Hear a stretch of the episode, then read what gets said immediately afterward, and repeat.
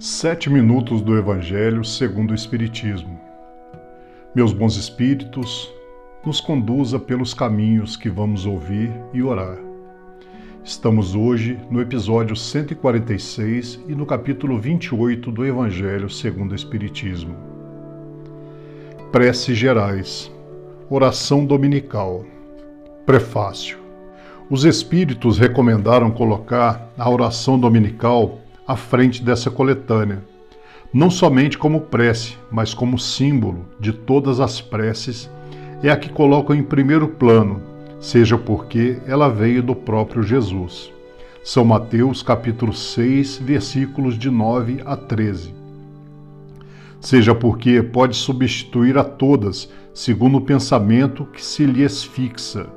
É o mais perfeito modelo de concisão, verdadeira obra-prima de sublimidade na sua simplicidade. Com efeito, sob a mais restrita forma, resume todos os deveres do homem para com Deus, para consigo mesmo e para com o próximo.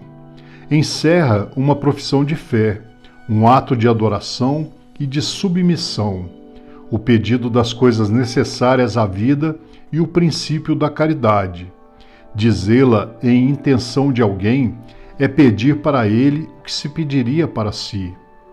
Entretanto, em razão da sua brevidade, o sentimento profundo encerrado em algumas palavras das quais ela se compõe escapa à maioria. Por isso é dita, geralmente, sem dirigir o pensamento sobre as aplicações de cada uma das suas partes. É dita como uma fórmula, cuja eficácia é proporcional ao número de vezes que lhe é repetida. Ora, é quase sempre um dos números cabalísticos 3, 7 ou 9, tirados da antiga crença supersticiosa da virtude dos números e em uso nas operações da magia. Para completar o vago a que a concisão dessa prece deixa no pensamento, segundo o conselho e com assistência dos bons espíritos, foi juntado a cada proposição um comentário que lhes desenvolve o sentido e mostra suas aplicações, segundo as circunstâncias, o tempo disponível. Pode-se dizer, pois, a oração dominical simples ou desenvolvida.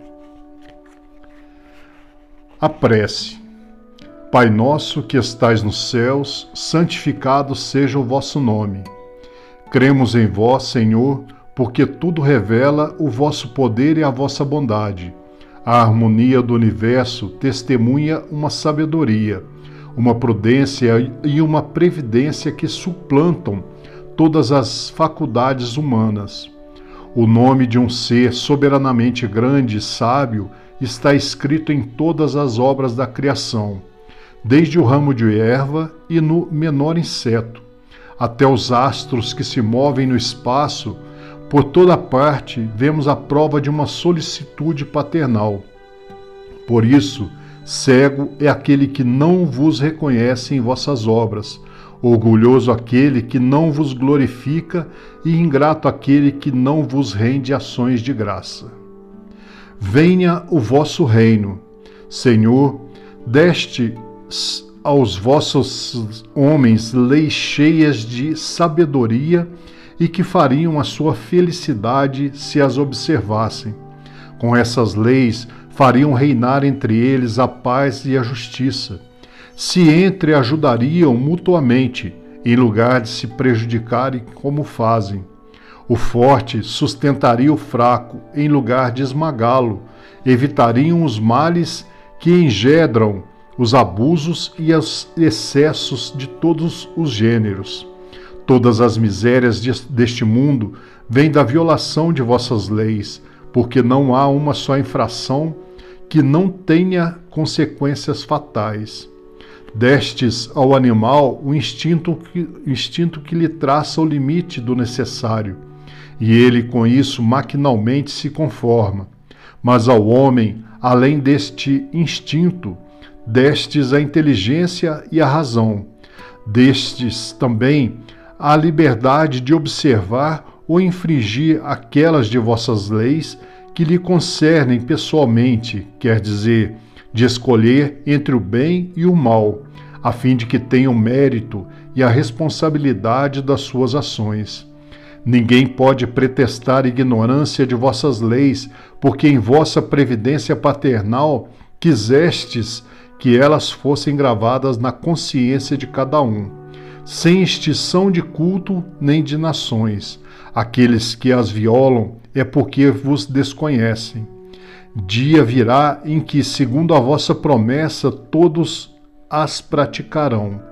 Então a incredulidade terá desaparecido.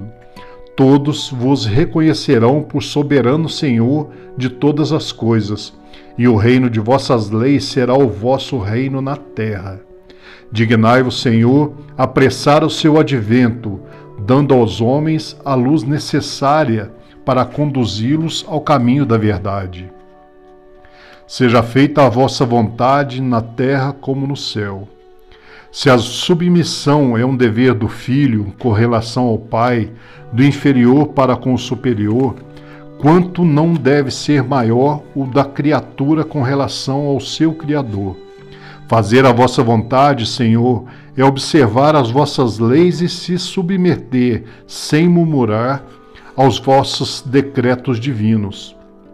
O homem a isso se submeterá, quando compreender entre sois a fonte de toda a sabedoria, e que, sem vós, ele nada pode, então fará nossa vontade na terra, como os eleitos do céu.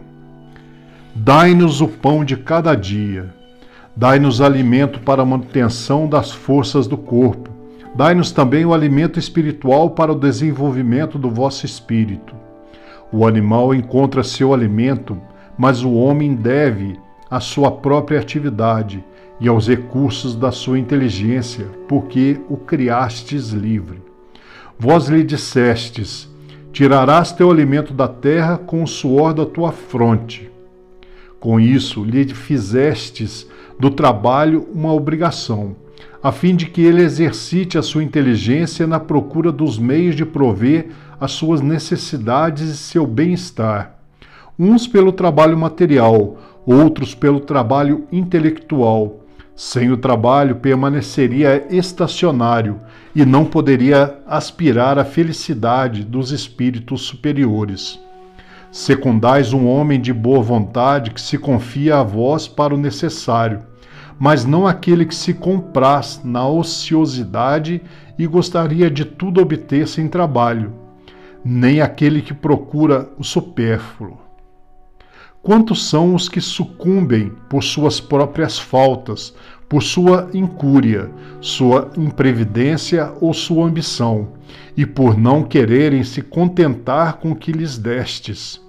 Estes são os artífices do seu próprio infortúnio e não têm o direito de se lamentar, porque são punidos naquele em que pecaram. Mas a estes mesmos não abandonais, porque sois infinitamente misericordioso.